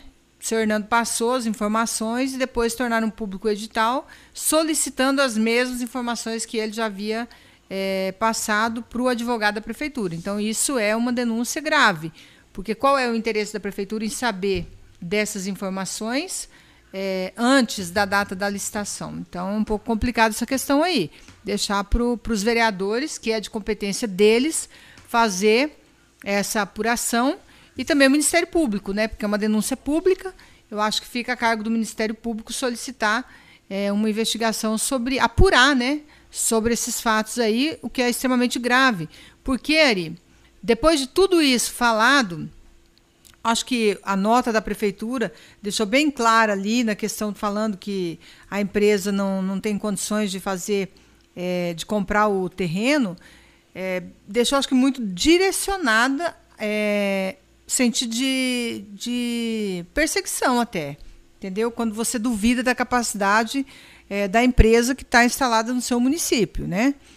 E então é preciso observar isso, porque é a primeira vez, como eu disse antes, que eu vejo um, um prefeito é, querer abrir mão de uma empresa que está gerando renda, recursos e empregos para o seu município, porque todo município quer isso, quer empresa, quer indústria, quer geração de renda, porque é assim que uma popula é assim que um município cresce, uma região cresce e se desenvolve. E é lamentável a gente viver dias assim ainda, aonde a gente está é, crescendo e desenvolvendo, viver é, numa ditadura de perseguição, né? Porque demonstra aí uma, uma certa incoerência do poder público, né? Eu acho que isso é lamentável. A gente não podia ver questões assim acontecerem na nossa região, que é tão carente de desenvolvimento, que é tão carente de tanta coisa, e aí a gente vê ainda é,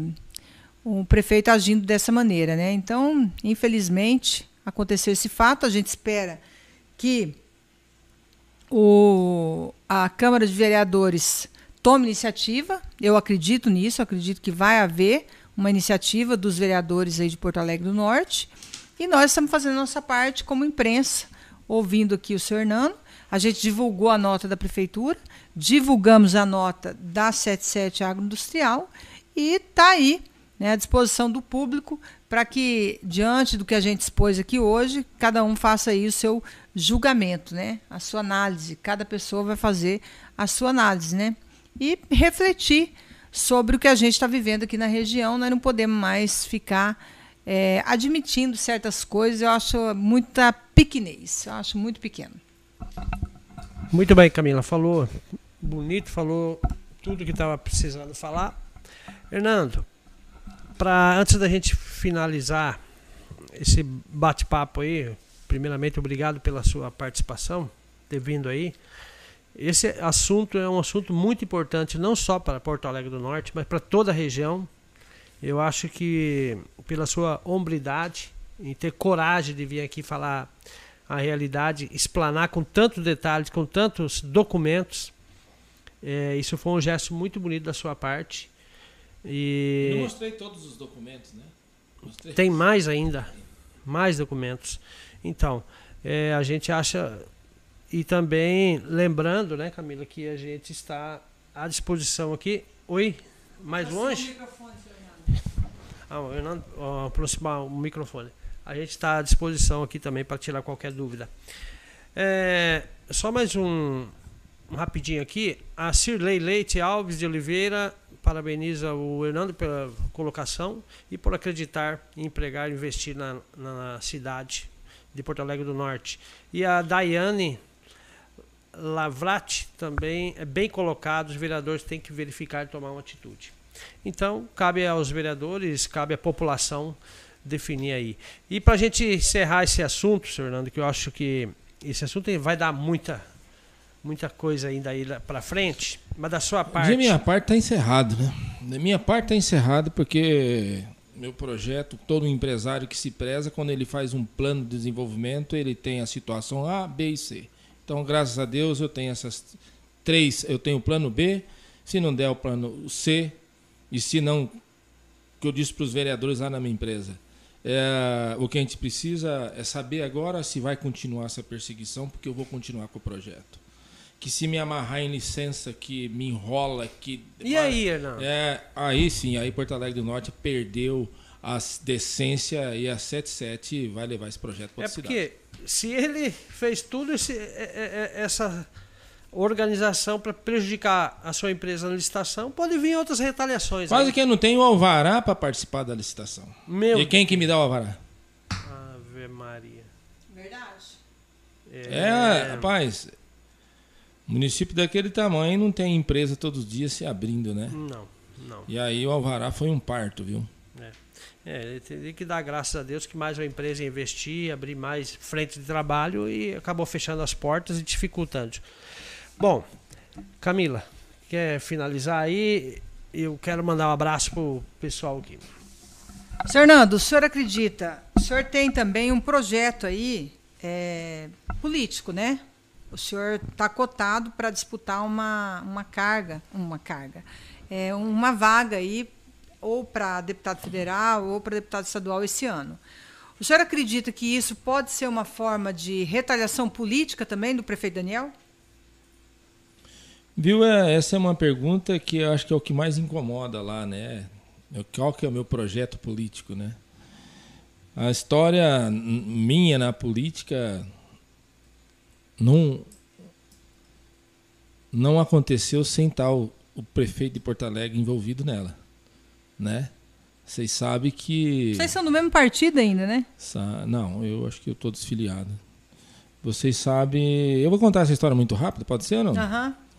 Eu cheguei em Porto Alegre do Norte e a população, e muitos, né, digo, várias pessoas definiram, enfiaram na cabeça que eu ia ser candidato a prefeito de Porto Alegre do Norte. E, e ficou esse comentário, esse comentário. E teve um dia que marcaram aí um, um pedal lá, uma pedalada lá em Porto Alegre do Norte e me convidaram. Eu achava que tem um grupo lá que sempre tem 20, 30 pessoas pedalando. Mas nesse dia que me convidou, que eu aceitei de participar, só foi essa pessoa que me convidou e o Daniel. Nesse dia ele me pressionou para saber se eu ia ser candidato a prefeito. Eu disse que não ia ser, porque eu tinha recém-chegado na cidade. Falei ainda assim, ó, eu tô com uma prefeitura aí também, né? Que tá tudo desmontado, eu tenho que montar e pôr para funcionar, e eu tenho que fazer dar lucro. Então, eu não tenho intenção nenhuma de me candidatar a prefeito de Porto Alegre do Norte. Não tem nem justificativa, nem cabimento pensar nisso. Passou um tempo, outro dia, mês, dois depois, ele chega na minha empresa com um envelope debaixo do braço, ao envelope. E esse envelope tinha uma ficha de filiação. Queria que eu filiasse no partido dele, que é o PDT, partido esquerda. E eu falei, Daniel, já não basta a minha palavra de eu dizer que não vou me candidatar a prefeito. Você quer que eu me filie no seu partido para você se garantir disso? Uhum. Não, mas não sei o que, não sei o que. Aí meu genro estava do lado, foi preencher aquele diacho daquela ficha. E lembro bem assim. Falei, ó, se algum dia eu ver uma foto dessa ficha em algum grupo de WhatsApp, eu mando rasgar ela. Então, foi-se o Hernando filiado no PDT sem querer. Digo, por uma bestagem ali, sem necessidade. E quando foi para poder definir as eleições para senador, então tinha uma mesa lá em Cuiabá com uma coligação do Euclides Ribeiro, que era sete partidos coligados, uhum. e ele tinha convidado o PDT para poder, ele era o sétimo partido, para poder fazer parte da coligação, que era o Allan Kardec. Sim, e nessa mesa estavam, estavam para definir o primeiro e o segundo suplente e para trazer o PDT para a coligação. E quem lembrou lá na hora da reunião foi muito feliz naquilo que ele falou, que demonstrou que, que lembra todos os dias, ele toma café pensando nesse Araguaia, ele dirige pensando nesse Araguaia, ele dorme pensando nesse Araguaia, todo dia ele dá bom dia para esse Araguaia, que é o meu querido doutor Eugênio. Uhum. Doutor Eugênio colocou nessa mesa falou assim: olha é de muito bom senso a gente lembrar do nosso Araguaia. Vamos colocar o segundo suplente lá do Araguaia. O Allan Kardec, muito esperto, falou: então tá bom, vocês querem que eu participe dessa coligação? Eu quero que o segundo suplente seja do PDT. Aí fuçaram aqui no Araguaia e acharam o Hernando Cardoso filiado no PDT. Uhum. Mas nunca chegou ninguém para mim falar: olha, posso pôr seu nome? Eu com certeza falaria não. Não quero. Porque eu nunca fui na, na política, de, de, de, de, ficar militando em política, essas coisas. Então aí, eu estava viajando para Cuiabá nesse dia. O seu Prila me ligou. Hernando, você está afiliado no PDT ainda? Falei, por quê? Fala que eu já mando rasgar essa ficha aí. Falou, não, é que estão discutindo, estamos discutindo aqui. Então, quem, quem escolheu o meu nome foi Ed Bruneta. Prila aí que falou que eu estava, o Evandro estava no meio, doutor Eugênio apoiou meu nome. Então o Hernando foi escolhido. E eu fiquei sabendo que eu ia ser suplente de, de, de senador quando eu cheguei em Cuiabá na hora da viagem, no final da viagem minha. Aí o doutor Eugênio me liga, fala, ó, você foi escolhido suplente senador no Araguaia. Eu falei, você está louco. Não, não aí já é uma responsabilidade. Ele não me ligou para falar se eu queria, ele falou que já tinha sido escolhido, então já é uma responsabilidade. Mudou. Se você chega num local, se você chega num local e aquela comunidade, olha só, aquele cara lá da 77, ele tem um jeito de jogar bola, vamos convidar ele para jogar no nosso time? Eu acho que ele é zagueiro. Vamos chamar ele para jogar no nosso time? Faz uma comissão, vai lá na minha empresa e fala isso, e eu falo, não quero participar. Uhum. No próximo ano eles fazem um time melhor ou faz outra coisa sem ser futebol que vai me agradar ou que acha. Alguém lembra, oh, vamos lá chamar o senhor Hernando, o resto do grupo fala, oh, não vamos chamar não, que aquele cara é pipoqueiro, aquele cara é frouxo. Então eu, em respeito a essas pessoas, a Ed Bruneta, ao Prila, ao, ao doutor Eugênio, né, as pessoas que estavam lá nessa mesa, eu aceitei participar disso daí. Então eu só aceitei, é, eu só fui escolhido porque eu estava afiliado no PDT. E quem me colocou no PDT foi, foi o seu Daniel, Daniel. Foi o prefeito Daniel. Então, se ele tem algum ciúme político meu, e o que ele fez foi tudo é culpa dele. Né? A consequência disso tudo foi que a gente trabalhou aí e agora as pessoas estão te falando que você vai ser deputado federal, tal, não sei o quê. Muita coisa tem para decidir ainda, né? Uhum. O que nós temos que pensar é que precisamos de um grupo unido aqui no Araguaia. Né? É, o Hernando está tá se colocando o seu nome à disposição, mas se tiver alguém melhor, eu sou o primeiro a abrir mão e falar, eu, o, o, nosso negócio não é poder político. A política não é o seu objetivo de vida. Não é meu objetivo de vida. Uhum. E o que a uhum. gente sabe é que tem muitas pessoas e que a política é o meio de vida, uhum. né? Que a política é a paixão pelo poder. Eu não quero emprestar meu nome, eu acho que se precisar, né? Se precisar, de tentar fazer alguma coisa em cima de tudo isso que eu falei de economia, de desenvolvimento, que é um troço lá tão antigo, tão fácil que não tem tanta conta para fazer. Então, então Hernando Cardoso está na política, porque quem me colocou foi o Daniel. E hoje está uhum. esse problema dessa, dessa ciumeira aí. Certinho, viu? Ari, só lembrar que amanhã. Que dia que é amanhã? Quarta-feira. Eu não encerrei ainda. Tá. Amanhã é quarta-feira, dia, dia 16. Amanhã a gente tem podcast às 19 horas com o deputado federal é, José Medeiros. Vai ser muito bom para a gente discutir as eleições de 2022 falar do, dos planos aí do nosso presidente Bolsonaro e também os planos dele para o estado de Mato Grosso, porque parece que vai vir, é, porque parece que vamos ter candidato ao governo aí com apoio do presidente Bolsonaro aqui do Mato Grosso. Então vai mudar muito o cenário político que até então estava desenhado como Mauro Mendes praticamente sozinho, né, disputando sem páreo vai mudar um pouco, né, Hernando? Se o, o, o, presidente Bolsonaro realmente apoiar alguém aqui ao governo de Mato Grosso, que eu acho que não vai ser o governador Mauro Mendes, é, vai mudar o quadro político aqui no estado também, né? Esse é o que está se esperando, né? É o pronunciamento do nosso presidente aí, nosso guerreiro, lutador, defendor e defensor da, da legalidade, defensor da transparência, defensor de um país que se desenvolva, que tenha segurança, que possa se defender. E estamos esperando ele decidir, né?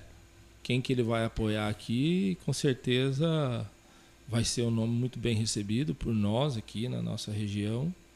O que a gente precisa é de ter o, o grupo aqui para apoiar esse candidato ali e nós irmos atrás e não ficar esperando as pessoas virem aqui atrás de nós, né? Verdade. Bom, antes da gente finalizar, é... Hernando, é... você teria mais alguma coisa para fortalecer aí, para deixar claro, para enfatizar, que eu acho muito importante aí nessa hora? É... Frigorífico de aves, teu pensamento, teu sonho, não teu sonho, mas eu acho que esse foi um sonho de todos, principalmente da agricultura familiar. É, 700 famílias até agora inscritas, né? Então. Só daqui, né? Fora as, as outras cidades que estão aí querendo participar. Verdade. É, antes da gente finalizar, então, a gente vai esperar a Camila voltar. Eu vou só posso mandar uma, uma parte aqui, um abraço para os nossos patrocinadores aí, Vai né? aí, vai aí. Quero mandar um abraço pro Grupo Bege, Manda pra mim também. Antec Telecom, Agromassa Pet Shop. Uma 77. Já vai chegar lá. E também quero mandar um abraço para a Gráfica Aripel, que é um dos patrocinadores que entrou hoje. Aí, um abraço ao Ariovaldo e ao Fábio, obrigado pela credibilidade, a confiança no nosso trabalho. Com Fresa Purificadores, quero mandar um abraço para toda a equipe e também o Colégio Milênio. E também quero mandar um abraço para a ICF Construtora Confresa. Quero mandar um abraço para o Restaurante Paulista, Construtora JBV, a Multicel Celulares. Mandar um abraço para o André e toda a equipe lá. E tem mais gente aqui também. Quero mandar um abraço forte para o é, Cleibson e toda a sua equipe lá da KLM Fort Center. Quero mandar um abraço para MA Carnes Prêmios e tamba, também quero mandar um abraço para o Plano Familiar Real Pax. Um abraço para o Natanael e toda a sua equipe. Mandar um abraço também para todos os funcionários e colaboradores da 77 Agroindustrial. Mandar um grande abraço para os diretores lá. E o diretor está, está aqui próximo a gente. A gente depois dá um abraço para ele ao vivo, né? um abraço para você, tá, Hernando?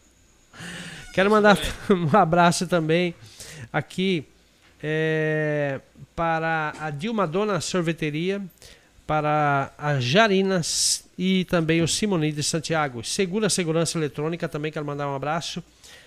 É, também quero mandar um abraço para Top Parafuso, Campeão Supermercado, Drogarias Ultra Popular, Joalheria e Relojoaria Fortuna e também a CDI Clínica de Diagnósticos por Imagem. E a, a minha parte aqui tá ok, Camila. Você tem mais alguma pergunta para fazer por Nando, para a gente finalizar aí?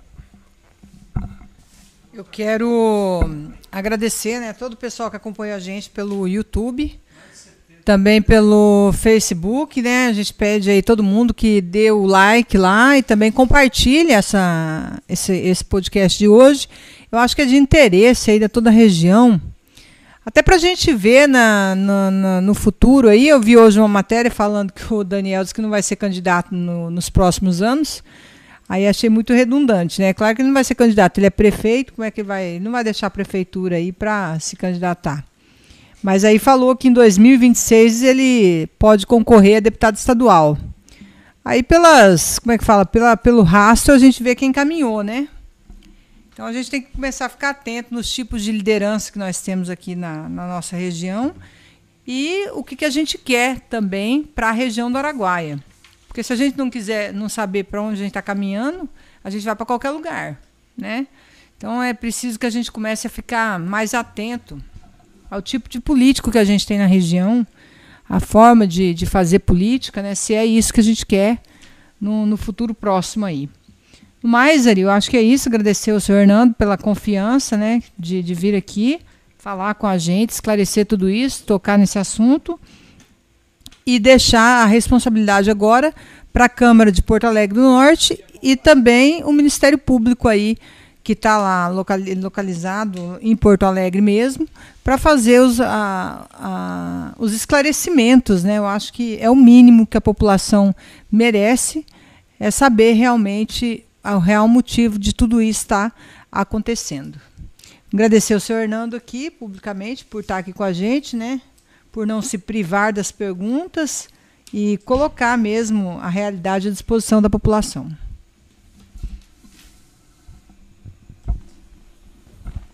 Ari e Camila, eu que agradeço pela oportunidade, a tua equipe aí, nosso querido aqui Matheus, que está apertando os botões tudinho ali, liga o microfone, desliga Ele o faz microfone assim, e fica batendo aqui, ó, tchau, tchau, obrigado. e dizer que é uma satisfação estar aqui. Em primeiro lugar, eu gostaria de pedir desculpas, até vezes pelo tom que a gente levanta, porque a responsabilidade é grande e o meu jeito é esse. Eu sempre digo assim, você tem brigar para o problema, você não tem que brigar no problema. Dizer que eu não tenho perseguição, as portas da minha empresa estão tá abertas para a prefeitura, para qualquer esclarecimento. Tá aí, eu uh, dizendo que eu estou startando novamente, continuando. Se quiser me ajudar, não vou fechar as portas para ninguém, não é do meu feitio, né? Não tenho perseguição pessoal com ninguém. Só dizer que a minha empresa é uma empresa familiar de gente trabalhadoras que está aqui só por um objetivo que é, é deixar uma contribuição aqui. Todo mundo precisa de ganhar dinheiro e esse briga minha é que todo mundo também ganhe, né? Cada um na sua, no seu quadrado, mas que todo mundo participe. É, agradecer a todas as pessoas aí que fizeram as perguntas. É, se quiserem deixar aí depois alguma pergunta, manda para mim que eu respondo aí para Camila. E, e dizer que estamos em Porto Alegre do Norte, estamos engajados, compromissados e dizer que a vida continua, as mágoas deixam para trás, as implicâncias deixam para trás, porque a gente está aqui para andarmos juntos. Andar separado, então vamos brigar para o trabalho e para o desenvolvimento. Brigar no desenvolvimento, isso não vai levar a nada. Por isso que eu não tenho uma atitude de falar, vamos jogar tudo para o alto. Então, a, agradecer a todos e estou à disposição, dia que vocês precisarem de voltar aqui. Um abraço aí para as pessoas que me mandaram um abraço, né, especialmente para o doutor, doutor Silvio Rigoski aí, que é um companheiro, irmão meu, que sempre combungou das minhas ideias e dos nossos projetos para a gente desenvolver essa região. Um abraço a todos e Deus abençoe a todos. Uma boa noite e amanhã a vida continua. Ok, pessoal, muito obrigado pela participação de todos aí. Tivemos várias pessoas né, no YouTube, também no, no Facebook da Agência da Notícia. É, não esqueça de dar o joinha, mandar o seu like aí, compartilhar também. E se inscreva no canal do YouTube, que é muito importante para nós. Obrigado a todos aí, fiquem todos com Deus e até amanhã.